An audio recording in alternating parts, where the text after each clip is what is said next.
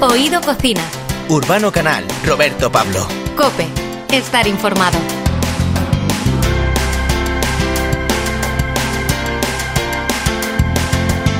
Urbano Canal, ¿qué tal? ¿Cuánto tiempo? Ha pasado mucho tiempo, ya ha pasado hasta la, la, estación, ya estamos en la época de lluvias. Sí, estamos en otoño, que el otoño siempre pues es muy productivo en algunas eh, historias como por ejemplo pueden ser las setas. ¿eh? Por supuesto, por supuesto, y además es tiempo también de reivindicar, de reivindicar la cocina como un modo de combatir la barbarie, de hacernos más civilizados. Vamos a hablar de ello con María Nicolau, que es cocinera y autora de este demoledor ensayo contra el analfabetismo gastronómico y la cultura delivery. Ahí es nada. Pues ahí es nada, desde luego que sí. Y otra cosa fundamental en la cocina siempre es el fuego. El fuego bien controlado. Y quien mejor puede controlar el fuego, ahora quien dirá, pues Benayas. No, él es uno de nuestros colaboradores de vez en cuando. Quien mejor controla el fuego son los bomberos. Debemos de ser cada uno de nosotros, pero son los bomberos. Bueno, pues en Canal Cocina han eh, puesto hace muy poquito en eh, su canal una, una, serie que es para no perdérsela, se llama Bomberos Cocineros. Bomberos y es Cocineros. para meternos dentro ¿eh?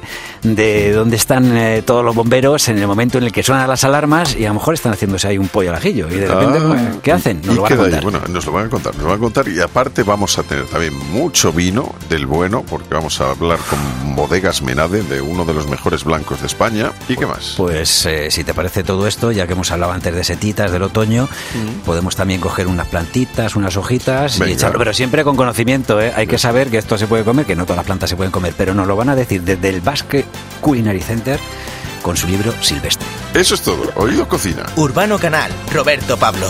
Cope, estar informado.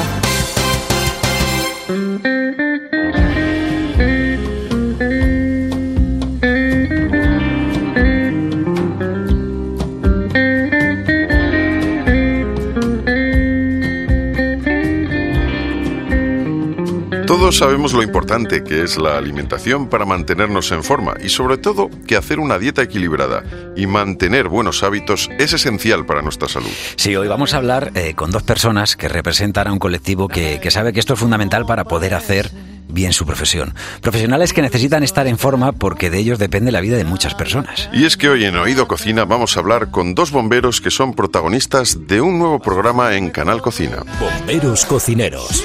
Chefs a prueba de fuego. Siempre listos ante cualquier emergencia gastronómica. Fuego es su enemigo, pero en la cocina es su aliado. Bomberos Bueno, un nuevo espacio en el que podemos apreciar cómo y qué se come en un parque de bomberos. Y para conocer más detalles de este programa tenemos a dos de sus protagonistas.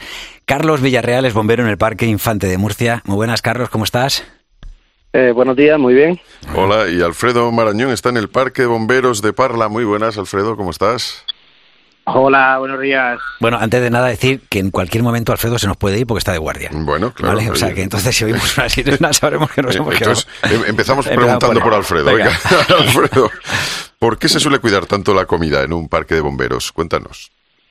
Bueno, se suele cuidar básicamente porque aquí, aparte de que nos gusta muchísimo este trabajo, nos gusta también, pues es, es muy importante el momento que pasamos ahí, pues todos juntitos, hace, hace vida, hace un- mucha unión y luego si encima ya sale bueno, pues, Claro, mejor que mejor. Oye, por lo que tengo entendido, tú podrías dedicarte a nivel profesional porque estudiaste FP de cocina. ¿Da mucha rabia tener que dejar un guiso a medias porque hay una alerta y tenéis que salir corriendo? Bueno, sí, sí, sí queda sobre todo porque muchas veces llega la hora y, y tenemos un hambre que estamos ahí todos, pero bueno, forma parte, forma parte del trabajo. Y si es un guiso tampoco pasa nada Porque- porque, a luego ver. llegas y sigue estando rico. Vale. Ya si es una carne, Una pasta, un arroz, sí que... Eh, no, O una carne que se queda como una suela de zapato. Claro, pues es lo te- que hay, es lo eh, que hay. es lo que el hay. día a día. Oye, aquí, eh, claro, Roberto tiene curiosidad por saber esto. ¿Cómo hacéis para evitar que haya fuego en, vuestro propio parque? O sea, imagínate que, que tenéis que salir corriendo y os dejáis el fuego encendido. Bueno, pues ha pasado, ha pasado, ¿eh? Nos ha pasado, de hecho, de sales corriendo, oye, quitas tú... Quitas tú el ¿te fuego encargas y tal, tú te No, encargas. no, no, Pues el arroz, cuando hemos llegado, por ejemplo, pues arroz negro, pues efectivamente era negro, sí, sí. Pero sin tinta. pasado. Sí, sí. Bueno, pues mira, un, un maestro de los arroces es también Carlos Villarreal. Eh, Carlos, eh, ¿a ti quién te enseñó a cocinar? ¿Quién te metió en, en las venas esto de, de ponerte ahí delante de los fogones para dar satisfacción al final también a, a los que están ahí, a tus compañeros? Bueno, ya, eh, por mi parte mm, surge un poco la necesidad, ¿no? Esto de que a uno le guste comer, pues tiene esta necesidad implícita de que al final o te lo haces tú o ocurre un poquito así, ocurre un poquito así. Ha sido también un poquito ensayo-error. También ver en casa cocinar mucho y bueno, pues yo creo que ha sido también eso lo que me ha llevado a tomar rienda en este en este campo. ¿Cuál, ¿Qué es lo que mejor te sale, Carlos? ¿Qué es lo que mejor me sale? Pues la verdad es que no lo sé. ciertamente los arroces, últimamente, pues bueno, pues estoy haciendo ahí en el parque para muchísima gente y es algo que la, le tiene pánico. El, normalmente el que hace arroces dice, Fu, yo más de 10 personas no me meto. Y últimamente pues están, están, saliendo bastante comestibles. No sé si no suena las tripas o está sonando por ahí igual que tal de que posiblemente Bueno, esto ocurrió mientras que se estaba grabando, por ejemplo, en el Parque de Murcia. El truco, el truco es que nos salpimentemos tres. Que si echamos al tres, al final... Puede echarlo, nada, al minuto, eh, sonó el timbre y, el aviso por el incendio de vivienda en planta baja. Corta, corta.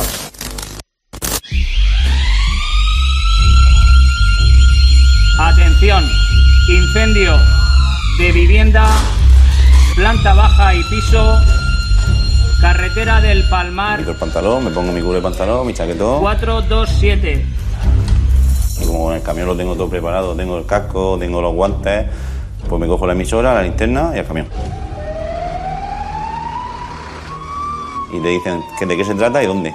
Y ya por el camino de servicio te dan más información. No hay que hacer las cosas rápido, hay que hacer las cosas bien. Me ha gustado, me gusta mucho eso. No hay que hacer las cosas rápido, hay que hacer las cosas bien, porque en la cocina esto es esencial, ¿eh? O sea, como vayas con prisa, se te puede ir. y, en todo en la vida, si me apuras. Carlos, eh, dicen tus compañeros que deberías ser cocinero. ¿Te lo has planteado en alguna ocasión? Eh, eh, me lo he planteado y en el momento que me tuviesen que pagar por ello, dejaría de ser tan divertido y disfrutarlo tanto. Vale. Pues sí, Alfredo, por lo que hemos visto también en el capítulo en el que sois protagonistas, a ti te va la cocina pues un poquito elaborada y algo técnica, ¿no? ¿Cuándo descubres que para ti la cocina es importante? Mira, a ver, yo me llego de chiquitito, sobre todo por, por, por mi padre, por mi madre, pero en realidad lo que me puedo, no sé, si me tengo que definir de alguna forma, soy un disfrutón. Eh, pues, yo sé, con cualquier cosita, al final, mira, hoy estamos aquí de guardia, vamos a preparar unas lentejitas, ahora sale de acompañar en la compra, luego venimos, nos liamos ahí todos. No sé, si es que es que es muy sencillo, como digo yo. es muy fácil y, lo, Has dicho la palabra disfrutón, que fíjate que esa es una palabra que utilizamos muchísimo nosotros en Oído Cocina, la sabemos en todos los idiomas. Es que somos del mismo equipo. Mira, ¿cómo se dice en inglés disfrutón, urbano? No sé. No, disfrutoni, eh, ¿sabes? En italiano, disfrutoni, ¿sabes? En alemán, disfrutón. Oye, han dicho, me han dicho, eh, Alfredo, que tú bordas la pasta fresca con boletus. Danos algún consejo para hacer este plato perfecto, eh, para que, cuando venga alguien a casa y diga, ¿y esto de qué lo has pillado del arguiñano, de arzán, no sé qué? No, no, perdona. De Alfredo de Parla. Pues mira, eso, eso simplemente meter manos, nunca mejor dicho, meter manos a la masa y pues habrá una vez, siempre digo yo lo mismo, la primera vez te sale de lujo. A partir de ahí seguro que ya la empiezas a liar. Pues es meterte, meterte y, y hasta que te sale medianamente bien. Pues bueno, pues cuántas veces hay que hacerlo hasta que te sale bien, las que sea, pero lo importante, volvemos a lo mismo, es pasarlo bien, es disfrutar, no, no es otra cosa. Eh, en casita, pues te pones ahí con musiquita, el aperitivo y el vermú, pues qué mejor que eso. Que hay, no, es verdad. si aquí nosotros también nos gusta eso, ese, asunto. Nosotros lo que pasa es que somos de los que cuando vimos la sirena agachamos la cabeza. Tienes que salir corriendo. Es que es, curioso, claro. En, en los días que tenéis guardia, eh, ¿Qué os da por cocinar? ¿Algo más sencillo por si acaso hay que dejarlo ahí esperar o, no pensáis en que en esto directamente? Bueno, sí, sí, sí, que se, se, piensa, se piensa sobre todo, eh, pues eh, depende cómo venga el día, eh, si hay alguna alerta, pues entonces intentamos a lo mejor hacer algo que no tenga mucha elaboración y que sea más o menos rápido, o también nos da, si venimos con hambre, pues como decía el compañero Carlos, venga, pues que si un arrocito, yo qué sé, eh, hoy por ejemplo una lenteja pues tampoco es muy, muy difícil, pero bueno, eh, sí que es cierto, depende, depende quién esté amando este día de, de la cocina, pues se elabora una cosa u otra, más fácil o, bueno, hay que decir una cosa, que quien quiera ver de verdad los episodios, eh, están ahora eh, emitiéndose en Canal Cocina, se pueden, eh, se lo repiten en diferentes horarios, ¿verdad? Aunque por la tarde a las ocho y media es cuando se empezó a, poner los primeros capítulos. Es una pasada, porque aparte de ser un programa que tiene en sí pues la parte gastronómica y donde vamos a aprender a, hacer ciertos guisos que hacen en los parques de bomberos, tiene también otra parte, ¿no? Que es eh, la, parte humana, ¿no? Y, ver ahí, pues, eh, lo que estaban contando tanto Carlos como Alfredo, ¿verdad? De, que son una familia y, por eso también, pues, lo que hablamos muchas veces de para qué sirve lo de sentarse alrededor de una mesa, ¿no? Pues para crear familia, para contar inquietudes, para solucionar problemas, para un montón de historias, ¿no? Y todo eso se, se refleja en estos programas. Eh, Carlos, eh, ¿Cómo hacéis la compra y cómo establecéis, por ejemplo, o sea, no sé si esto de repente llega uno y dice, oye, que ayer me tocó la lotería y nos podemos gastar 50 euros más, hoy, hoy cordero. ¿Cómo se hace todo esto? A ver. Bueno, nosotros en principio, en, nosotros tenemos dos parques, Parque Infante y Parque Pinardo. Cada uno se gestiona de forma distinta. En el Parque de Infante tenemos la suerte que hay una cantina, ¿vale? Con lo que contamos de lunes a sábado por la, hasta la comida, contamos con esa opción, ¿vale? Para poder eh, alimentar a la tanto a policía como a bomberos, y particularmente ya los fines de semana, domingo y fines del el sábado por la noche, sí que ahí sí que nos metemos en cocina de Bellón. Entonces, eh, lo que intentamos hacer siempre es que el servicio esté cubierto. siempre el que sale a hacer algo de compra, pues bueno, está pendiente del teléfono y demás. Normalmente sale una persona y bueno, pues hace la compra, como decía el compañero, pues dependiendo de, de incluso la época del año, más épocas del año en verano tenemos muchísimos servicios, pues vamos haciendo esa compra de acuerdo a, oye, ¿cuánto nos queremos liar? Y oye, y si toca y estamos todo el día fuera, eh, merece la pena un arroz o merece la pena un asado, a lo mejor merece la pena un gazpachito rápido, mm. eh, algo de pasta y, vamos, pues ya, ya tendremos otro momento para hacer algo más elaborado. Muy bien. Eh, ¿Hay algún compañero al que directamente le, tengáis arrinconado a la hora de acercarse a, los fogones? Digáis, este es un manazas, déjale ahí que se quede en el último rincón, que no estorbe y que luego nos diga si está bueno, simplemente. O sea, que, alguno que no sepa cocinar. Tenemos, no, no, aquí hay, aquí hay muchas inquietudes. La verdad es que incluso ya cuando te animas y demás, siempre hay alguien que se acerca ahí con cierta inquietud y tienes que darle algo que hacer. Eh, si ya lo interpretas y sabes que te ha hecho alguna melona, pues dices, bueno, pues tú hoy te, te vas a encargar de, hoy hoy di un número y friegas los platos. Melona que es que te den la azúcar por sal, ¿no? Cosas así. yo que sé, alguna cosita así. O que le digas, córtame la cebolla, córtame la juliana y te la hagas poquito tan íntimo y dices tú, bueno, pues vamos a por cebolla porque esto no... alguna, alguna cosita así, sin importancia. Habrá alguno que cuando digas cortame en Juliana empezará a buscar en la, bueno, iba a decir, en las páginas amarillas, ¿no? Juliana, Juliana, Juliana. Oye, ¿y hay algún tipo de comida que no sea recomendable porque los efectos secundarios pueden influir en vuestro rendimiento? Bueno, pues, me tiene, a mí me tienen particularmente me tienen penalizado con el picante. Yo soy amante del picante y me tienen un poco siempre que hacemos a lo mejor unas pajitas, que es algo rápido de hacer y demás.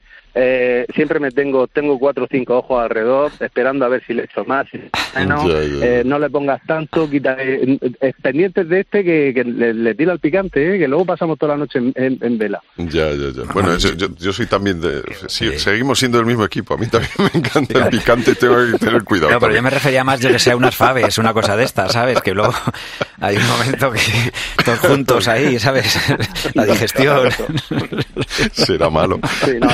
Este Roberto es muy malo. Oye, por cierto, eh, yendo a cosas serias, ¿cuántas de vuestras salidas tienen que ver con un descuido en la cocina? Porque esto es bastante habitual. O sea, teníamos, tenemos un amigo nosotros que se llama José Manuel, que, se dedica al tema de la, cocina a la brasa y siempre nos ha dicho, al fuego no se le da la espalda. Fíjate, ni en la cocina. O sea, que vosotros, que lo sabéis bien, Supongo que en alguna ocasión habréis tenido que enfrentaros a un fuego que, ha tenido lugar precisamente en la cocina, ¿no? Sí, claro, evidentemente. Hay, ahora mismo hay un grueso de incidencia o de emergencia por, por incendio en cocina eh, que supera a, cualquier incendio de vivienda en un salón y demás. La cocina normalmente es por donde están los elementos combustibles como el aceite y demás y esos elementos que también necesitan como esa llama para que se active te olvida, va por el niño eh, a las 2 de la tarde o la una y media, incendio de vivienda, porque se han dejado pues, una olla cocinando, una sartén en el aceite y normalmente ese es el tipo de, de incendios de vivienda que estamos teniendo. Y fíjate que hablabais antes, por ejemplo, del verano, pero eh, en Navidad, ahora en Navidad, eh, mm, no sé, también me imagino, porque es una época muy de lucecitas, que puede haber cortocircuitos, de velitas, de cosas de estas, me imagino que, eh, y aquí, eh, pues un poco como la radio, da igual que sea día 20, noche del día 24 al 25, Nochebuena, ya puede ser Nochevieja, que vosotros tiene que haber un destacamento ahí de guardia, ¿verdad? Claro, evidentemente, y desde aquí también hacemos un llamamiento. Yo, particularmente, el, el servicio de Murcia tiene en su página web, eh, Bomberos Murcia ORG, tiene eh, recomendaciones, ¿vale? Para todo ciudadano que quiera darle una vuelta y ver si lo que hace lo hace bien. Este tipo de eh, volver a la casa en caso de un incendio y tal, las recomendaciones de nunca volver, siempre salir cerrando puertas, eh, facilitándole el paso a nosotros. Y, bueno, pues eh, recomiendo a la gente que le eche un vistazo a esto porque muchas veces tenemos más problemas porque la gente se pone a hacer lo que no debe. Alfredo, y por ejemplo, un menú navideño un día de guardia, ¿tú qué harías? Menú navideño, bueno, a ver, eh, volvemos a lo mismo. Puede ser que elaboremos un menú pues muy rico, eh, con mucha elaboración y nos quedemos todo el día, que nos ha pasado. Y sin ir más lejos, pues el año pasado, el, el día el día 24 tuvimos un, un incendio, estuvimos todo el día allí metidos, o sea, y, no, y la comprábamos, que fue para la siguiente guardia, no sé, aquí no se tira nada. No sé, mira, por este año, por ejemplo, me toca el día 25, pues eh, ya estamos preparando cositas, pues empezaremos el día con unas migas, unas migas manchegas ahí para almuerzo, que eso se tardan ahí y, y ya de momento estamos comidos con, con contundencia. Y luego lo, lo demás, pues bueno, ya, ya veremos, todavía queda un poquillo no, no, no, me quiero aventurar porque luego me dicen que siempre soy yo el que el que manda, pero, pero bueno, pues, eh, también estaremos como, pues, como todos, eh, hay un poquillo saturado de tantas comidas y, y lo mismo pues queremos que para por la noche, eso sí, una sopita de marisco y... Eso te iba a decir, pues, unas gambitas y cosas de estas, que eso sí que eso no hace falta elaborarlo mucho, ¿no? Bueno, eso, eso sí, eso, eso, tampoco hay que elaborarlo Claro. mucho, eso es. Y para ti, y para ti, Carlos, eh, algún plato de la huerta murciana así que en Navidades, ¿qué, qué, qué- qué es típico? Eh, intentamos, eh, aquí al final, mira, yo cuento la, la última noche vieja que tuve, eh, el año pasado, el año pasado. Hicimos ahí un cabrito, un cabrito al horno, una Sí. pata de cabrito al horno, eh, que las tuve ahí a 120, 130 grados, las tuve desde las 5, 4 horas ahí, nada más que pum, pum, pum, pum, nada más que a fueguecito lento, luego cuando tuvimos que cenar, decía a los Qué bueno. compañeros, por Dios, si es que estiras del hueso Y se y deshace, se queda la carne hecha un flan. Se quedó muy bueno, se quedó muy rico. Sí que es verdad que aunque tuvimos un par de salidas, trabajar el horno es todo, porque toca baja temperatura, sale, vuelve y lo que no te comes a las 8, pues te lo comes a las 11, todavía incluso más rico. Perfectamente. Pues que sepáis que, que tenéis toda nuestra admiración, eh, especialmente por, por la labor que desempeñáis a nivel social, que es esencial, fundamental. Salváis vidas, como decimos, eh, eh, hacéis que muchas veces eh, pues una alerta o que algo que pueda parecer que todo el mundo estamos ahí, que se nos va a salir el corazón, vosotros mantener la paciencia por lo bien que estáis preparados, eh, actuar de forma rápida y que, y que nada vaya más. Y, que, y luego también agradeceros porque en estos capítulos nos estáis enseñando a cocinar ciertas cosas que además no es fácil cocinar para tantos. O sea que, que, que esto es. Carlos Villarreal, Alfredo Marañón, dos de los bomberos que vamos a poder ver en este nuevo programa de Canal Cocina, eh, que se llama Bomberos Cocineros. Un abrazo y, y nada, muchísimas gracias. Un saludo, buenos días. Pues nada, muchísimas gracias. Un abrazo a todos. Y dar la enhorabuena también a, a Carlos y que nada, que, que encantado. Y que sepa que por aquí eh, tiene su casa. Cuando si viene algún día por Madrid, que estaremos encantados de recibirle. Claro que sí. Perfecto. Alfredo, tomo nota, quiero probar esa pasta con boletus, quiero ir a, a- quiero ir a conocerla. Y hace un rabo de toro, me han dicho también, de flipar, ¿eh? O sea que... Oh, Qué maravilla. Ale, buen día, chicos. Un abrazo, buen servicio. muchas gracias. Hasta luego.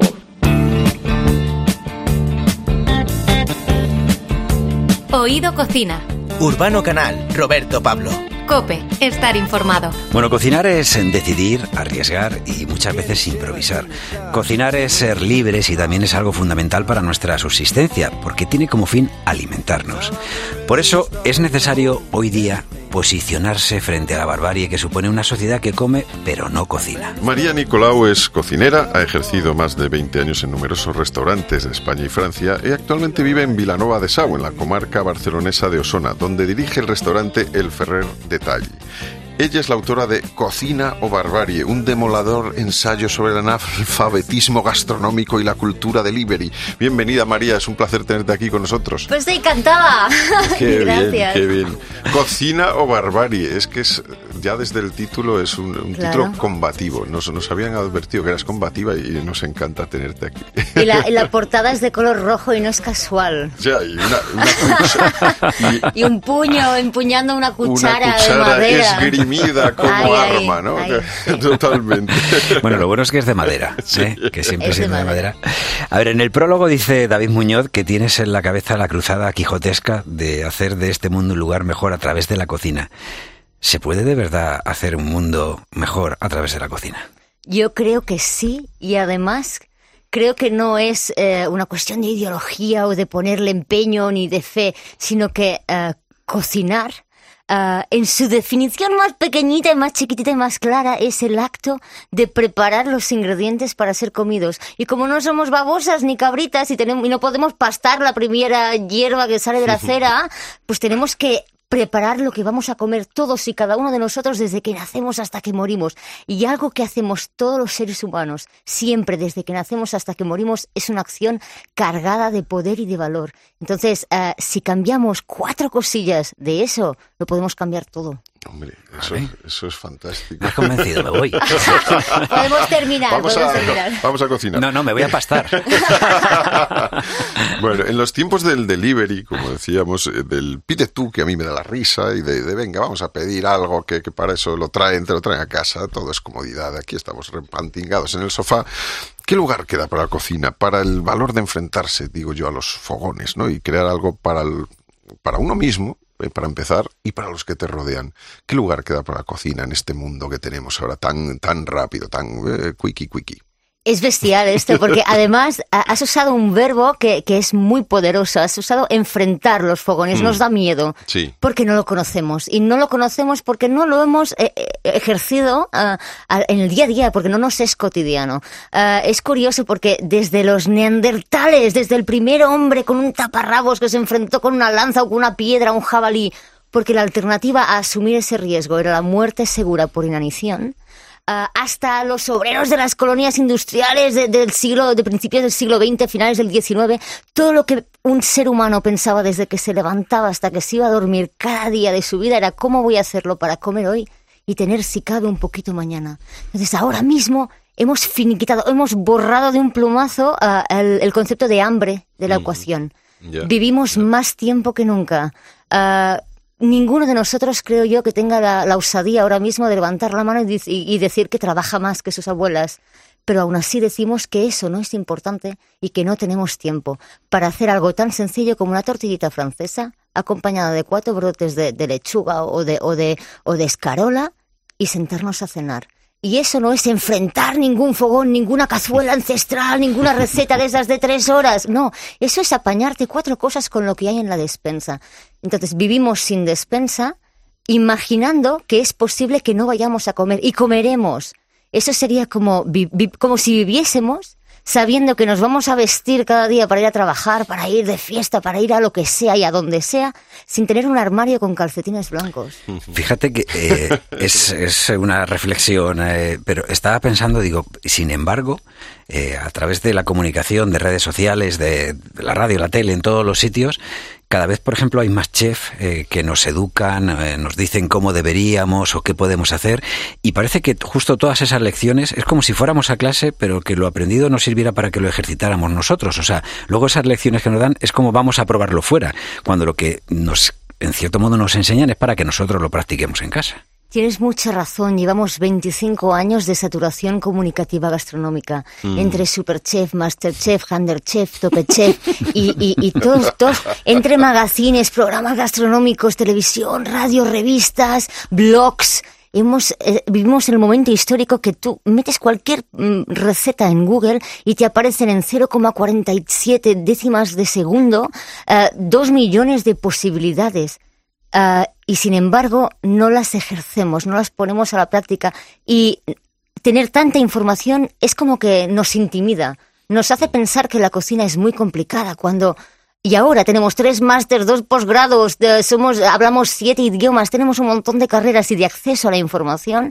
Eh, y cocinamos mucho menos que nuestras abuelas que apenas habían podido tener el privilegio de ir al colegio, ¿no? Entonces, cocinar eh, es tan sencillo como tener dos manos, unos ingredientes uh, cerca y decidir qué hago con ellos, cómo los combino. No es complicado, no va a saltar la lechuga y te va a atacar a la yugular, no, no nos tiene que dar miedo. Hay que comunicar la cocina de una forma distinta y esta es mi intención. Y nos da miedo entonces eh, equivocarnos, el error, ¿no? Porque tú dices, a ver, cocinar no es solo seguir la receta que te pasó la vecina, ¿no? Tú dices que acumular recetas como si fueran ejercicios de caligrafía y ejecutarlas, que aquí también el verbo es importante, no es cocinar, sino obedecer. Es cocinar al fin y al cabo un, acto de libertad, ¿no? De, de, liberarte de ataduras y decir, venga, me, me lanzo con esto, a ver qué sale. Exactamente, si partimos de la receta, estamos, eh, quedamos subyugados, quedamos condenados siempre a seguir instrucciones dictadas por otra persona que mm. ostenta una especie de autoridad en la materia. Y yo me pregunto cuántos de ustedes, de los que nos oyen, eh, han, recuerdan a su abuela siguiendo recetas cada día cuando hacía la comida, cuando hacía la cena. No seguían instrucciones escuchaban la intuición, esa intuición que, que, se forma y se genera y, se nutre del ensayo y el error diarios, cotidianos, de observar, de oler lo que está cocinando otro y de saber a través de la nariz si le falta sal o no le falta sal. Y eso solo sucede después de días de haberte pasado con la sal. Y no pasa nada, hay que bajar del, del podium, del pedestal, y meterse al barro y darse cuenta que en realidad eso que nos da miedo nos da miedo por desconocimiento y decimos un montón de cosas que quedamos por buenas y validamos, pero que luego cuando las contrastas con la realidad son mentira, como que cocinar quiere tiempo. Te, iba, a llevar la contraria y, me, he reflexionado antes de llevarte la contraria. Estamos hablando con María Nicolau, Cocina o Barbarie. Es, María Nicolau, sí. María Nicolau, que el libro Cocina eh, o Barbarie, digo, que es el que acaba de publicar. Porque iba a decirte, pues no, mi abuela y mi madre sí recuerdo que tenían ciertas... Eh, aparte de tener recetas escritas, digo, pero sí. Y luego me he dado cuenta que las dosis no las utilizaban, era para hacer jabón. y utilizaban además lo que utilizaban era una lata de tomate. Por eso estaba yo pensando y decía, pues mi abuela sí que decía siempre dos latas de tomate. No, y era para la cantidad de sosa que tenías que echar, eh, el, aceite y tal, que no tiene que nadie se lo coma, por favor. Pero fíjate que, que eh, ellas usaban recetas y tanto, y tenemos recetarios antiguos y, y modernos y todo, y de todos colores, formas y condiciones, y de todas las regiones de España, que son valiosísimos, pero los recetarios se tiraba de ellos en ocasiones excepcionales. Es decir, la abuela sacaba del cajón esa receta de rosquillas de toda la vida. ¿Cuándo? Cuando venía el tiempo de hacerlas. Mm, ah, sacaba la receta de, del, del, churrasco ancestral con naranja cocinado a las 12 horas con 20 cabezas de ajo el día que tocaba. Y entonces, lo que hemos hecho ha sido comunicar la gastronomía a partir de esta cocina excepcional, la que no es ordinaria del día a día. Y la hemos ah, entendido como si eso fuera el todo cuando ah, esa ha sido precisamente la cocina festiva, la cocina del restaurante, la cocina ah, sin la cual podemos vivir perfectamente. Por cómo gesticula, la veo de verdad. métete a la política. O sea, te llamo antes Colau, es Nicolau, es Nicolau, pero, pero, o sea, porque, o sea, en serio, que llega muy bien el mensaje, ¿sabes? Y encima. Ay, menos mal. Algo tendremos. No, la, idea es esta, ¿no? La, la, cocina poderosa es la que no hace falta saber nada, hay que ponerse. La excepcional, la que se basa en comprar ingredientes expresamente para la ocasión, la que.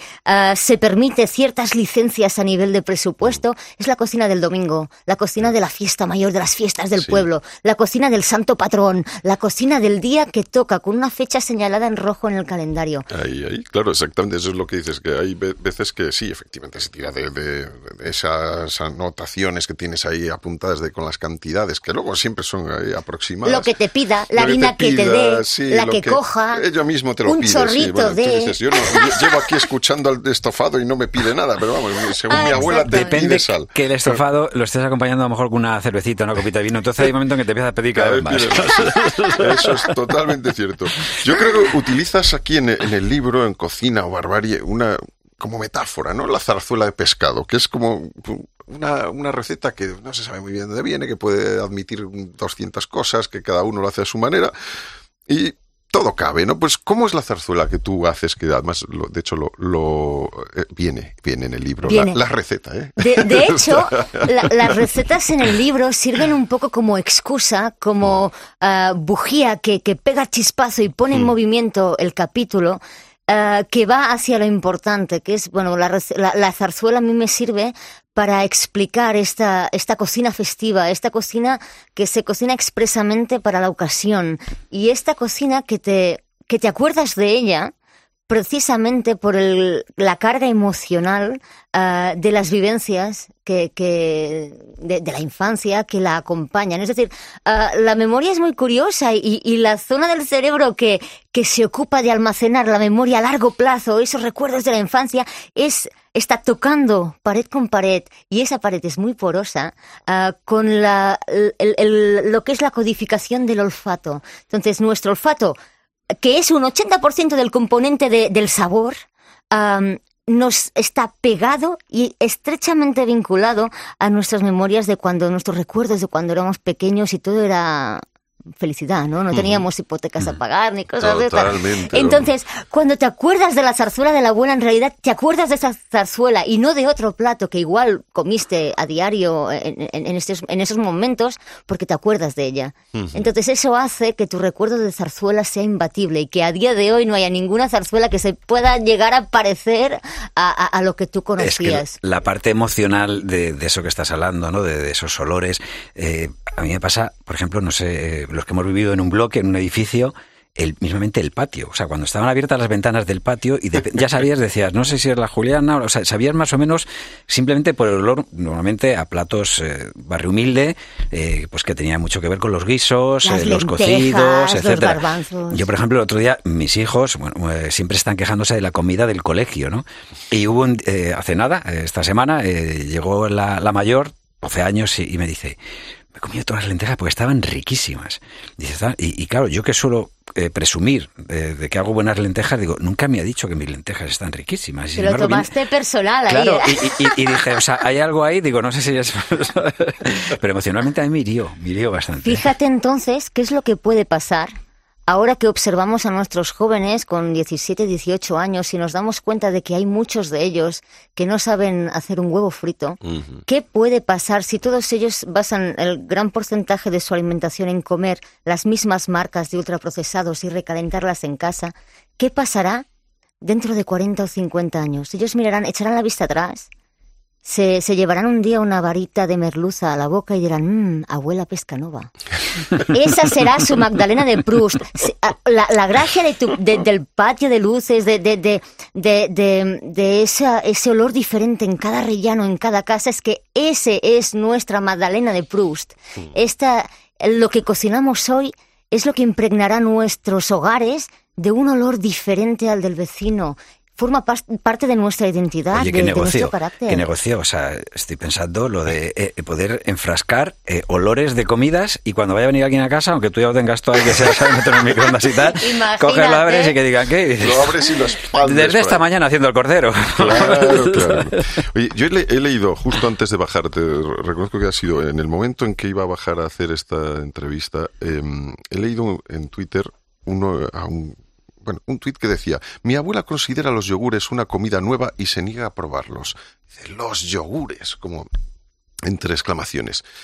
Y a mí me ha dado para pensar, porque digo, efectivamente, en moderna no tiene nada, ¿no? Los yogures, los yogures llevamos de, nos hemos criado en ellos, básicamente. Sí. Pero en el fondo sí se refiere a eso, a, a el choque de, de, las abuelas que no han probado las, las cosas en casa, ¿no? Siempre sin, sin ese envasado. Entonces, claro, para ella eso que viene envasado y que está en los estantes sigue siendo una cosa nueva. Me parece fantástico. De entrada, es que el concepto de modernidad es muy relativo mm. y hay que tener un poco de perspectiva histórica. El, el gazpacho se popularizó en España mm. a, a, por, por, el siglo XIX y, y, el, y el tomate llevaba aquí uh, más de cuatro siglos y fue considerado comida tóxica y hasta que el color rojo tan venido de fuera y tan moderno no se puso en boga, aquí nadie tomaba gazpacho porque daba como cosa con, tomate, tomaban gazpacho sin él.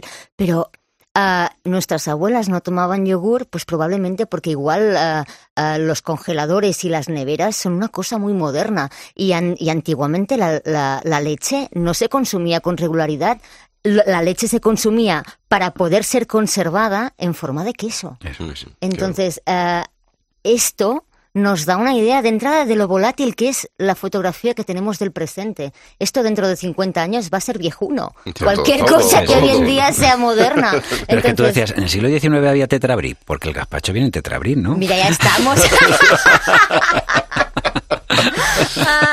yo soy, yo soy eh, reconozco que soy un urbano y, a mí nos gusta mucho cocinar y yo creo que de barbarie poco, ¿no? O sea, somos... Eh, bueno, un poco bárbaros somos todos, eh, con dos cervezas por, por genética, pero, por ADN. pero vamos, la, cuestión es que nos gusta la cocina y no nos gusta tanto la barbarie de eso, de que nos lo den todo hecho. te recomendamos acudir al libro de María Nicolau para cultivarte en esto de la cocina y también para responder a preguntas como ¿por qué los pasteles se agrandan en el horno? Y también a la que se me ocurre a mí, ¿por qué a veces empequeñecen? Eso es lo más... Ay, porque la, la, pastelería, a diferencia de la cocina, es una ciencia exacta. A la pastelería no puedes echarle lo que te pida porque el lenguaje del bizcocho es, es como un idioma completamente diferente. Y cuando lo metes al horno la suerte está echada, tápate los ojos, ponte la alarma en el móvil y que sea lo que Dios quiera, ¿no? Un poco. y no abras. No, no, por favor, no, porque claro, se viene abajo todo. Como con un globo aerostático cuando le quitas el aire caliente, se deshincha como un sufle.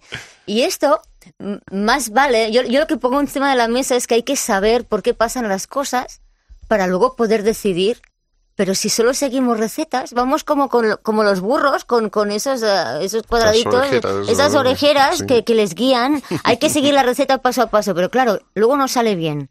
Y si no sale bien, quedas a la intemperie en lo que respecta a conocimiento de por qué no ha salido bien. Entonces yo propongo partir del principio, hoja en blanco, vamos a explicar por qué un pastel se hincha en el horno para entender por qué pasa lo que pasa cuando pasa. Bueno, algunas veces ocurre esto porque eh, llevamos mucho tiempo sin limpiar el horno y entonces lo que metes se come lo que hay dentro. La mugre se come el pastel. Como alguna vez hemos hablado de esas valletas de limpiar que las vemos que andan solas. Cuando está como gomosa y suelta grasa, ¿qué asco? Dice, dice, se mueve, ¿sabes? Que tiene, vida. bueno, pues frente a la barbarie, cocina y libertad. María Nicolau, es un placer enorme tenerte aquí con nosotros. Muchas gracias por invitarme. Muchas gracias.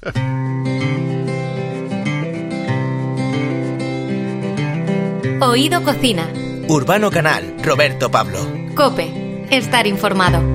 Que el blanco sea blanco, que el negro sea negro, que uno y uno sean dos, porque exactos son los números. Depende para satisfacer a todo tipo de paladares, un vino tiene que tener muchas y buenas cualidades. Los vinos de Menade se pueden degustar en muy diferentes espacios desde establecimientos tradicionales pasando por otros de cocina internacional y restaurantes con estrella Michelin, unos cuantos de ellos. Menade es una bodega familiar ubicada en el corazón de Rueda y productora de grandes vinos como La Misión, Noso, Verdejo, Adorado y Sobrenatural, algunos reconocidos en los más importantes concursos de Francia. Alejandra Sanz, junto a sus hermanos, está detrás de la creación de bodegas Menade, en el corazón de la denominación de origen de Rueda. Sus principios permanecen como entonces, vuelta a los orígenes, respeto por el terruño y procedimientos naturales que no agreden al medio ambiente. Alejandra Sanz, bienvenida a Oído Cocina. Hola. Un placer, un placer tenerte por aquí. Bien, bien. Nosotros eh, somos de somos disfrutones, por lo tanto, todo lo que esté relacionado con el vino nos gusta. Pues nos vamos a llevar bien. claro. Seguro. seguro que sí. Menade es una bodega que apuesta por la viticultura orgánica en España. ¿Por qué tuvisteis tan claro desde el primer momento esto de, vamos a apostar por lo, orgánico, por lo natural, por una vuelta a los orígenes, como mm. decíamos en la introducción, y, al, valor del terruño y todo esto? Claro, porque em, inicialmente eh, nosotros, bueno, sabéis que venimos de generaciones del, vino, como sexta, generación, pero todas rotas. Todas, rotas. Es decir, cada uno... Explícate, explícate. Bueno, diferentes ideas y formas de pensar. te pongo en antecedentes. Sanz es el apellido del vino blanco en rueda. O sea, hay, varias bodegas que se llaman Sanz, eh, Fulano Sanz, Mengano Sanz y Palacio de Bornos, que es de donde venís. ¿no? Claro, claro, sí. En fin. Eh, pues ahí, en la bodega familiar, es donde nosotros comenzamos eh, a trabajar, a tener el vínculo con el vino.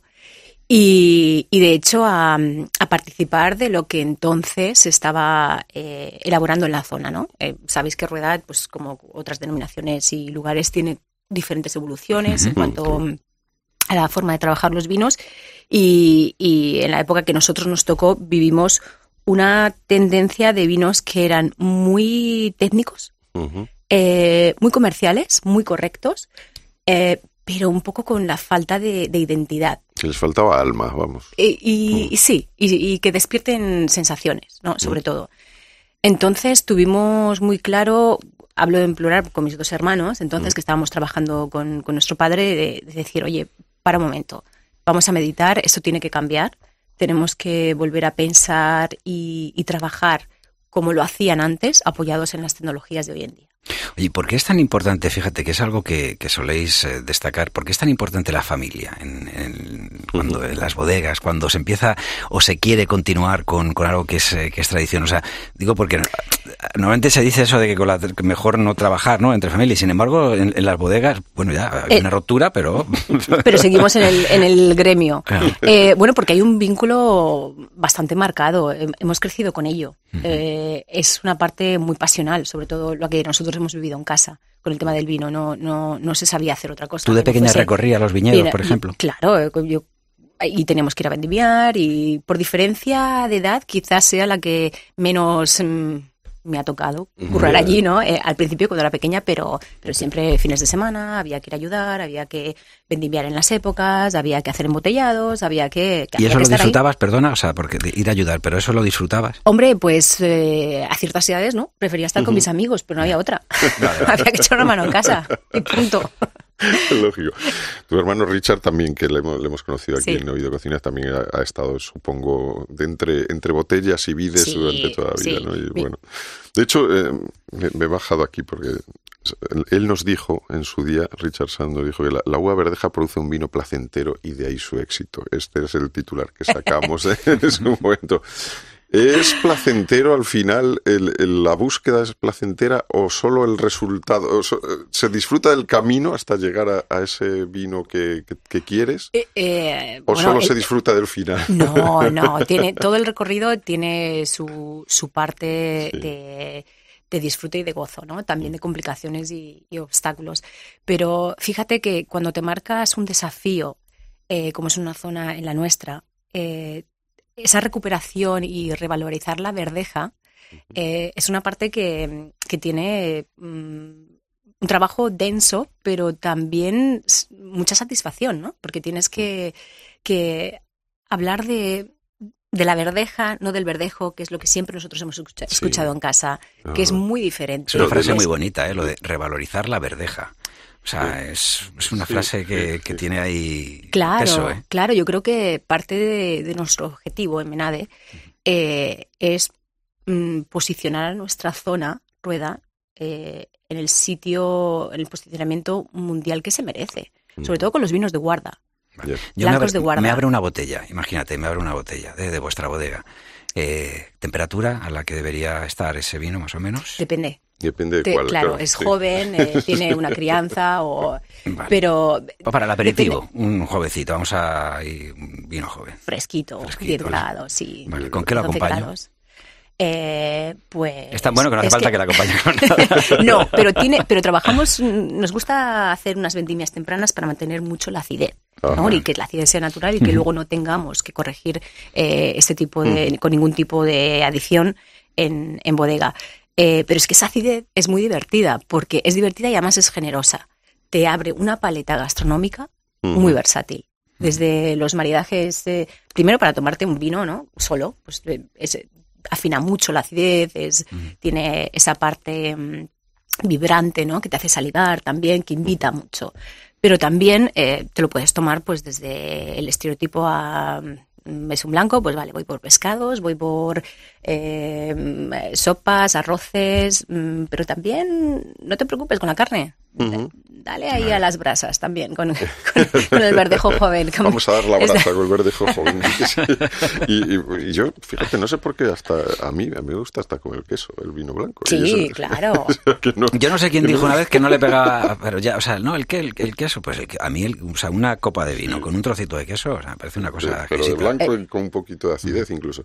Es que estábamos hablando de eso, que claro, ahí tenemos en rueda pues una toda una serie de vinos que, que lo, tradicional es eso que sea un vino con su, su acidillo no el vino el verdejo no y por ahí venía lo, que estaba diciendo Alejandra de trabajar la uva verdeja que tiene muchas más posibilidades que ese verdejo que todos conocemos no y por eso ellos trabajan en los vinos de crianza de solera y de guarda no eh, esto en España, ¿por qué se ha, frente a Francia no se ha trabajado tanto? No sé, en tu experiencia, ¿por qué pues porque nos quedamos la, ahí?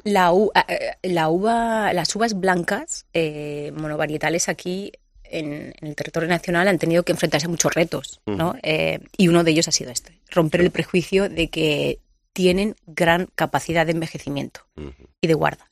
Y todavía esto es algo que nos asusta cuando vamos al restaurante eh, y te abren, pides un vino blanco y te, pero te dicen, no, pero esto es una, esto es una añada vieja, yo quiero algo fresco.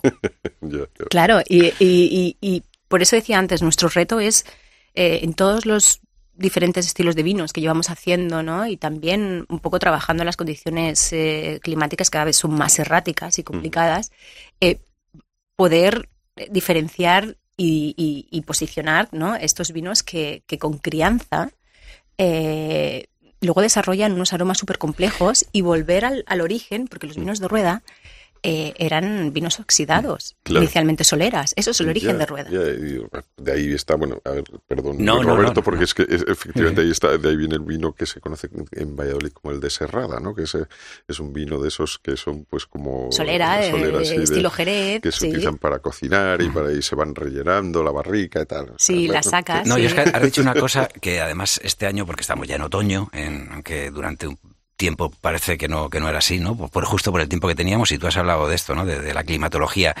Eh, para los que vivimos, por ejemplo, en las urbes, yo te digo, en, la ciudad, eh, paseas por el retiro y, veíamos los árboles que están secos, o sea, están secos, o sea, las hojas están secas, o sea, no sé, pero hablaba, oía un experto hace poco que decía que, eh, sobre todo a partir del sur, que iba a haber muchas especies que iban a ir desapareciendo y que iban a ir adaptándose, pues subiendo más hacia el norte y tal. ¿Cómo le ha afectado este año a, los viñedos? Eh, o sea, ¿qué, se supone la vendimia? ¿Cómo está siendo? ¿Cómo ha sido? Porque la, o sea, la calor ha sido tremenda. Sí, sí, sí, sí. Eh, mira, nosotros en nuestra zona hemos tenido un, verano súper seco mm. y con unas temperaturas completamente desfasadas. Mm. Eh, entonces, claro, llegamos a pensar, esto va a ser un problema porque vamos a tener una merma bastante mm, marcada en cuanto a la producción pero igual también nos encontramos con unas acideces no deseadas. O sea, esto nos, tenía un poquito inquietos. Eh, empezó la vendimia, la verdad es que la, producción se mantuvo en cuanto a términos de volumen, igual que el año pasado, pero esto también es gracias a, en nuestro caso, todo este trabajo que hacemos tan profundo de campo, cómo conocemos nuestros suelos, eh, cuándo y cómo los tenemos que tratar, ¿no? Por ejemplo, hemos tenido que hacer un aporte de, agua en diferentes momentos, pues para que haya un equilibrio, eh, para que la, planta se desarrolle, para mantener ese suelo vivo. Y lo que más nos ha preocupado con estos cambios ¿no? de, estaciones tan diferentes a lo que estamos acostumbrados es que las maduraciones no eran homogéneas. Y sí que fui, fue bueno, complicado y decisivo el momento en el que íbamos a comenzar la vendimia, ¿no? ¿Cuándo hacer la recogida? ¿De qué parcela? y dentro de qué parcela, qué área de viña. Madre mía. ¿no? ¿Hay diferencia entre terreno y suelo? Que estabas comentando suelo, ¿hay diferencia entre ello? Eh, no, no. Es, es quizás a lo mejor el suelo es como más superficial y el terreno nos referimos más a las, a las eh, capas Vale, vale. Inferiores, ahora que estoy aprendiendo algunos términos, digo, claro, digo, a ver si sabes que yo estoy con el inglés y Jaime pasándolo fatal, digo, ¿sabes? El mundo del vino también me está... ingerirlo, oye, de verdad no tengo ningún problema. pero nosotros le metemos entre campo, suelo, terreno y luego ya si quieres el terroir. Eh, eso ya... Eso habrá que probarlo. A mí no me sale también esa palabra. Bueno, entonces eh, deduzco que a, pesar de todo ese trabajo de ingeniería que ha llevado el asunto, ¿estáis contentos con la vendimia? ¿Cómo ha ido? Estamos contentos, sí. Eh, hemos sacado un, estado sanitario muy óptimo, eh, un balance muy equilibrado entre acidez, azúcar, alcoholes, pHs. Y bueno, hemos hecho una fermentación mm, ya con las levaduras autóctonas como siempre, que son un poco los que reconducen este proceso. Y, bueno, relativamente rápido. Es que la semana pasada hemos ya presentado, ah, ya ha salido ah. Mena de Verdejo 2022. O sea que ya tenemos Verdejo 2022. Ya, está por ahí dando guerra, ya está ahí con, con, una acidez, con una cosa. Va a ser de las estrellas, ¿verdad? ya por último, eh, ¿cómo es una visita a Bodegas Menade? Eh, pues eh, intentamos mm, enseñar el vínculo emocional que tenemos nosotros con el proyecto. Es sumergirse directamente en la naturaleza, en esa biodiversidad que llevamos trabajando mucho tiempo y, sobre todo que, se conozca en nuestro equipo, en nuestra zona, eh, que se sientan los y se entiendan los vinos y que comprendan y se cierre el círculo de por qué lo hacemos así. O sea que es una o sea, una visita que se puede hacer, además es la, en, eh, la visita en turística Bodegas Menade, y en el cual se aprende, Roberto. O sea, que nos vamos a apuntar tú y yo un día y vamos allí. Estoy el, el primero de la lista. Y, ponemos nota. Además, nos, nota. nos encanta ir a la seca, así que... Pero si luego en la pues, eh, práctica puedes recuperar, ¿no? Lo que Tenéis el veranito antes de vendimias, y si no, hacéis la vendimia. Vale, vale. Alejandra muchísimas gracias y muchos éxitos más con Bodegas Menade y también recuerdos para tus hermanos. Gracias.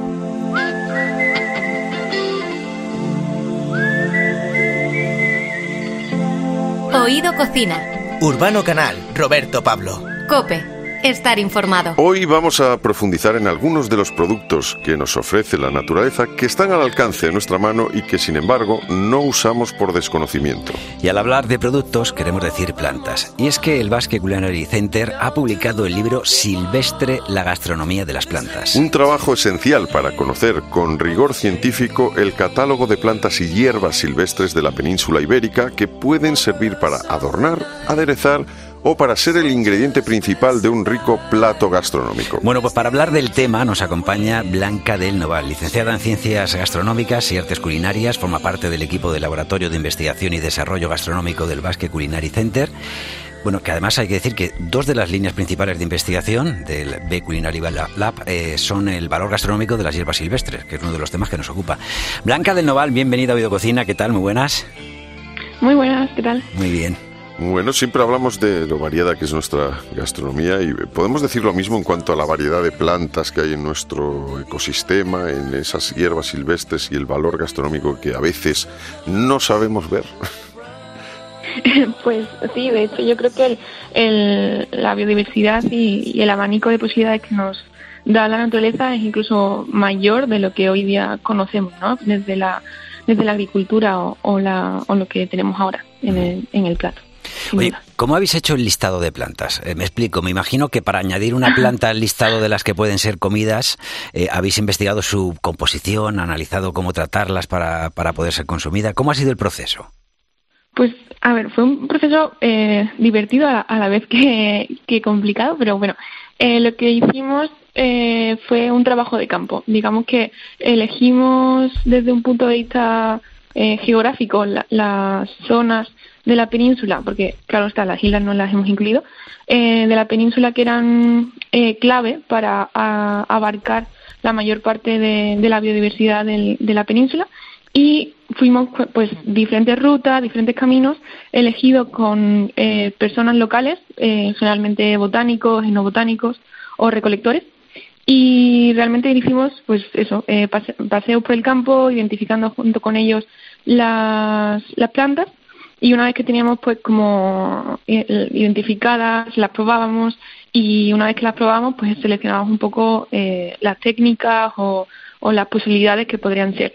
Y esto era pues a través de revisión bibliográfica, es decir, nos decían, esta planta es tal, pues de ahí eh, leíamos otros libros, otras publicaciones, si se usaban en España, si se usaban en otros lugares, y luego pues eh, nosotros desde nuestro punto de vista también culinario aportábamos, ¿no? ¿Qué otras cosas se podrían hacer? Sí, ¿Qué se podía hacer con ellos, ¿no? Con las plantas, porque eh, ¿qué es lo que habéis descubierto en este en este trabajo que ha sido, pues eso, como eh, dices, abundante en, muestras, en, trabajo de, campo y, luego en análisis? ¿Te ha sorprendido alguna cosa de nuestra biodiversidad o de, de lo que habéis encontrado? Pues varias.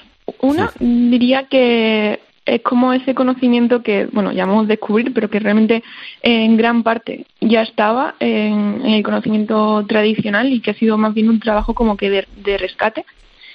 Y por otro lado también como la relación que ha, que ha habido entre las plantas comestibles y las medicinales, ¿no? Que es un tema que no hemos abordado en absoluto porque no es nuestro campo, mm. pero sí cómo se relacionaban, ¿no? Siempre que encontramos una planta comestible había alguna referencia también de uso medicinal o de demás, ¿no? Entonces, pues también era como una fuente de información. Si se usaba para infusiones en, tema de medicina, pues igual también podíamos aplicar las infusiones en uso gastronómico y, así, ¿no? Un poco la relación. Creo que en el, en el libro, de hecho, creo que hay algún tipo de, receta que dais como para hacer licores con, ciertas plantas. Fíjate que hasta ahora siempre se decía, se ha bebido hasta el agua de los floreros, no vamos a poder comer también las flores. O sea, es que vamos a poder, en un florero vamos a tener todo lo que lo de que comer. Oye, vamos a empezar aclarando, digo que esto es importante para que nos esté escuchando ahora mismo en Oído Cocina, eh, que no todas las plantas se pueden comer y que si hay alguna duda, mejor no arriesgarse. ¿Hay alguna forma de diferenciar las que son comestibles y las que no? Sí, de hecho no es raro que me ven, o sea, que de repente en el WhatsApp me encuentre alguna foto de algún conocido o amigo en la blanca, ¿esto se puede comer? Y como, ay, eh, bueno, a ver, mejor, cuidado. Primero, antes de todo, no la toques. No, a ver, sí, y de hecho un poco en lo que hemos trabajado en el libro, sobre todo con botánicos, es intentar de rescatar o sea, en lugar de dar una lección de botánica, ¿no? que no era el caso, era rescatar como aquellos aspectos descriptores de esa planta que, que te ayuden a diferenciarlas de las que son peligrosas, ¿no? las que son tóxicas. Entonces, sí, siempre hay detalles en, en las, eh, las plantas que te ayudan. Sobre todo, las flores y los frutos dan mucha información, pero hay épocas del año en las que igual no tenemos ¿no? ese fruto, esa flor. Entonces, eh, lo que yo recomiendo es, por ejemplo, eh, familiarizarte con una zona de recolección, ¿no? Pues, eh, yo sé, eh, cerca de tu casa o, o en, en, una ruta de un monte que tienes cerca y conoces. Entonces, es caminar todo el año, ¿no? Y, y, identificando las plantas, entender, no sé, pues en invierno en, tal encuentras algo que te suena a, yo que sé, a una zanahoria, ¿no? Entonces, bueno, ves la flor, ves la hoja, ves cómo crece y a lo largo del año pues ves que, que tiene la flor que corresponde, etc. ¿no? Y ya cuando te familiarizas con eso sabes que, esa planta es lo que tú has eh, identificado como, como zanahoria, ¿no? Es más como un familiarizarte con el entorno también, porque muchas veces quizás no, no la, la flor o la planta en ese estado no te da toda la información que necesitas. Claro. Eh, vamos, si te parece, con algunos ejemplos prácticos. Por ejemplo, eh, la flor de la madre selva. ¿Qué, ¿Qué podemos hacer con ella y dónde podemos encontrarla y cómo la identificamos? Pues la madreselva, pues a, mí me encanta, por ejemplo, de madreselva la, la, el aroma. Y, por ejemplo, la, madre, la una de las cosas que tiene es que se identifica mucho mejor con la, con la flor. O sea, si no tiene flor, nunca, o sea, bueno, incluso para mí, que no soy botánica, es, es complicado aclarar si es o no, o no es, ¿no? Y justamente también la ventaja, por lo menos, que, que tiene es que, mm, que es en sí la flor lo que, lo que más se, se usa. Y en este caso, pues como es, o sea, como tiene como aromas muy florales, como, no sé, como, eh, decir, de, colonia, me encantaría, pero, pero a la vez como profundo, ¿no? Porque hay veces que una flor te, te huele a, a colonia rancia, que diría, pero es un aroma agradable, entonces quizás, pero también como persistente, entonces aguantaría, por ejemplo, bien una maceración en alcohol, por ejemplo, ¿no? Entonces, eh, y, y, también, como, por ejemplo, quizás el oxidado que, que, que podría llevar el macerar esto en, el alcohol, en lugar de ser un efecto, de un, defecto, podría ser como una virtud, ¿no? Entonces tendríamos, tendría como notas florales, pero también oxidadas, dentro de, esa, de ese macerado que luego te puede servir, yo para, para cócteles, ¿no? Te voy a decir una cosa. también- que- no, te iba a decir que es que hay, hay alcoholes que huelen a colonia. A mí la ginebra, que yo no- a mí no me gusta, ¿sabes? O sea, para beberla digo, pero, o sea, yo, yo- hay gente que yo creo que va duchada en ginebra, por dentro y por fuera. Cuando te sale lento. O sea, que- Sí, También, es también. que es complicado el tema de los aromas, sobre todo porque como que un aroma solo te puede parecer horrible, pero luego combinado con otros es una delicia, ¿no? Y, y viceversa, o sea, un aroma que es increíble lo combinan mal y, y- y te lo cargan. ¿Tu madre tiene Entonces, plantas, eh, eh, Urbano? Perdona, eh, que es que estaba pensando ahora, porque como los padres de Urbano tienen la, la posibilidad de, de estar en el sí, pueblo tienen- durante una sí, parte bueno, de... ahí, ahí tienen, yo tampoco te creas que entiendo mucho, eh, tenemos algunos frutales, así un poquito, y luego pues eh, también eso, tema ornamental. Digo, a ver si algún día me vas a invitar y en vez de darme eh, producto rico me va a poner unas parra, flores. Hay, Eh. pues, eso, hay, hay enredaderas y tal, que no se tienen flores. Podríamos hacer una, una inspección en tu terraza. A ver Vale, te vale, come qué. Habría- Habría que verlo, ¿eh? Sí. Oye, te voy a decir una cosa de todas maneras. Eh, bueno, hay que decir que Blanca del Noval, hemos dicho licenciada en Ciencias Gastronómicas, Artes Culinarias, que pertenece al, al Laboratorio de Investigación y Desarrollo de Gastronómico del Basque Culinary Center, pero que tú eres chef también. Digo, ¿no? Blanca, o sea, que, que Sí, esto es importante, o sea, es un detalle, digo, porque que luego cuando quieres hacer algo, pues eh, saberle dar, dar el toque. Yo recuerdo una vez en un restaurante en Madrid que nos pusieron, ponía pulpo con, con flores o algo así, con pétalos. Y estaba muy bien y estaba rico y la verdad es que me pareció original y lo he buscado en más ocasiones, pero habría preferido que tuviera más pulpo y menos pétalos. bueno, claro, eso es una cuestión de mezcla y de, de los ingredientes, la proporción. En la proporción está muchas veces la virtud. Ahí está. Seguro que sí, además, porque eh, hay cosas que pueden ser en pequeñas cantidades muy beneficiosas y si nos pasamos estropearnos todo, Blanca. Eh, sí, o sea, ya solamente con la sal, si te pasa ya Exacto, la liaste. claro, claro. Sí, sí, sí. Eh, eh, suele ser como lo más fácil, ¿no? Pasarte con la sal o pasarte con, con el azúcar en caso de, de- de dulces. Yo creo que es lo peor porque igual no tiene casi que, mm, que vuelta atrás, ¿no? Pero igual como pasarte por combinaciones siempre puedes como, como regular, ¿no? Igual le echas demasiado limón, pues luego igual un poco de amargo le viene bien y así. Y yo creo que una de las cosas que más me gustan, ah, bueno, partiendo de la pregunta de si soy cocine chef o no, igual chef no sé, pero cocinera sí. Y, mm, y luego es como, sí, es como un juego, ¿no? De como, yo siempre digo que eh, cuando se cocina se parece también como a hacer brujería, ¿no? Porque vas como, como combinando cosas hasta dar como, como con, con el equilibrio que, que, que quieres. Oye, dice nuestro Y- técnico Marcote, que él es muy aficionado a las hierbas, que, que por ejemplo, que, que de las ortigas, porque él tiene, eh, tiene ADN gallego y dice que allí se aprovechan mucho las, las ortigas. Las ortigas, sí. ¿Viene algún tipo de, en el libro, es que no lo hemos llegado a ver, pero viene alguna historia así relacionada con las ortigas? ¿Historia te refieres como a anécdota? No, vamos, o que si se Ah, puede, o sea, que si hay algún tipo de receta, así o información. Sí, sí, sí. Sí, de hecho es una de las cosas que más hemos, yo creo que he explorado porque a los alrededores de, de la universidad crece mucho y, y, por ejemplo, sí que encontramos al principio una referencia en, en la cocina vasca de que se usaban para filtrar la leche antes de hacer las cuajadas. Y entonces, por ese vínculo yo creo que lo hemos como eh, utilizado mucho y hemos hecho, por ejemplo, cuajadas de, con, con ortiga porque es coagulante, o sea, que se usa para, para hacer quesos o se podría usar. Y luego nos gusta mucho utilizarla como, como espinacas. O sea, Ah, vale, tipo, vale. O sea, que se pueden en cremas, salteadas, eh, sí. Lo único que, bueno, eh, cocinarla siempre eh, como escaldarla un poco para quitarle ese, mm, ese picor que, que le dan la- los Claro. vellos que tiene. Sí. Que, que dan esos bellos que es cuando vas andando de repente por una, Y lo una, notas. una vereda, un camino, una cuneta si y, la tocas, y te, te si la coges rozan en la así. dirección... Sí. Ay, perdón. ¿Sí? No, no, dinos. No, que, que si la coges en la dirección correcta, la podrías incluso recolectar con la mano desde Ah. la planta. Sí, ahí, ahí se dice también lo de si- si- es- no respires, si la coges sin respirar y en verdad es lo que está diciéndonos Blanca ahora mismo, en verdad es cogerla la edición correcta. La gente dice, lo ves, si no respiras, no, no, ya verás, tú respiro o no respires, como la toques mal, te va, te va a dar su regazo. Sí, exacto. Yo lo he probado, ¿eh? no, no respirar, pero no, no funciona. Yo, yo estuve seis horas sin respirar y no me, no me picó, me tuvieron que ponerlo oxígeno. Bueno, en el libro hay, hay recetas como, por ejemplo, el tartar de vaca y abeto. O sea que Eh, nosotros a la, a la carne eh, sí tenemos una tradición un poquito de echarle hierbas, de echarle algunas eh, hierbas como especias y pues a lo mejor pues se me ocurre el chimichurri, ¿no? Que es una cosa, una salsa que el tomillo, el orégano, todas mm. estas cosas que estamos más acostumbrados. Pero por ejemplo el, el abeto, ¿qué le aporta aquí a, a la vaca?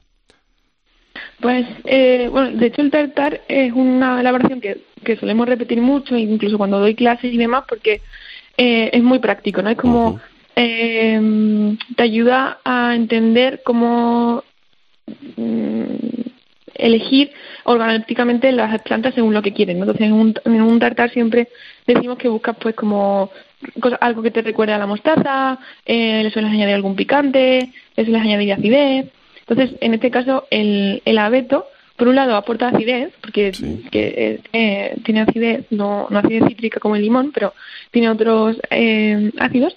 Y luego también, como esa parte como resinosa, como de pino, eh, que le viene muy bien para, para dar aroma, pero no, no un aroma floral, sino algo que case, case pero bien con, con, con la carne, ¿no? con esa parte más terrosa que tiene. O fíjate, estas navidades, ¿eh? el, el, árbol de Navidad va a servir, además de poner el, regalo alrededor, para coger un poquito, si es natural, Y si lo conservamos de año en año, ya mejor, ya vamos. guardando un poquito de abeto para echarle. Que la gente cuando compre el árbol de Navidad no lo, no lo tire, sino que lo plante y ya tiene Oye, Blanca, hay una receta que es eh, para hacer un licor de hierbas amargas que lleva, entre otras especies, flores de diente de león, romaza, que no sé lo que es, raíz de polipodio y hojas de mastuerzo. O sea, tú sabes, a mí de pequeño eso me lo decía mogollón de veces mi profesor. O sea, la ilusión que me ha hecho, ¿sabes? Que me decía, es un mastuerzo. Y yo pensaba que me estaba insultando y resulta que, me, ¿qué tipo, qué es eso? O sea, ¿qué hierba es? El, creo que es más tranzo, ¿no? Me no, más roto. O sea, que más tuerzo era, en verdad, era más tuerzo. Más tuerzo era, un, era, era, llamarte más, bien torpe. más bien torpe. Ya dije yo que el licor no me había salido muy bien. sí, ¿cómo, ¿cómo, es esto? Sí, ¿Dónde podemos...? oye, por cierto, sí, ¿dónde podemos localizar este tipo de ingredientes? si no tenemos, digamos, un, campo cerca ni el conocimiento para hacerlo. O sea, habrá, sitios donde podamos hacerlo, ¿no? Donde podamos recolectar. El mastranta, por ejemplo, es una especie de, de bueno, por así decirlo, de menta, mm. un poco ruda, porque no tiene aromas tan como refinados como la, como la menta, eh, y lo podemos encontrar sobre todo en zonas como con mucho movimiento de tierra, como eh, digamos donde la, donde el ser humano camina mucho o hace mm, o tiene pastos, e, etc. ¿no? Entonces, pues es una planta, digamos que, que se asocia mucho a, a, zonas habitadas por el, por el ser humano, pero porque tendemos a hacer uso de la tierra, a removerla, a que tenga mucho hidrógeno, entonces pues se, o sea, lo podríamos encontrar ahí, por ejemplo. Bueno, Silvestre, la gastronomía de las plantas, así es como se llama el libro. Y nada, Blanca del Noval es quien nos ha acompañado hoy, licenciada en Ciencias Gastronómicas y Artes Culinarias, y forma parte del equipo del Laboratorio de Investigación y Desarrollo Gastronómico del Basque Culinary Center, que han sido los encargados de publicar este, este trabajo que estamos deseando tener en nuestras manos. Eh, Blanca, muchísimas gracias por habernos acompañado. Muchísimas gracias. Pues un abrazo fuerte. Hasta aquí, Oído Cocina. Hasta aquí un nuevo programa de Oído Cocina. Te esperamos en el siguiente, ¿eh? que no va a ser, vamos, está ahí la, la época de juntarse ahí para las navidades, está la de Mira, eh, está empañado todo ya, de que se nota que está la olla a presión, las sartenes, lo tenemos puesto todo. Bulle, ya en ebullición. Urbano Canal. Roberto Pablo. Y nos puedes encontrar, recuerda, siempre en las redes sociales. Estamos, ¿eh? Estamos en Facebook, estamos en Instagram, estamos en Twitter, somos Oído, Cocina. Oído Cocina. Urbano Canal, Roberto Pablo. Cope, estar informado.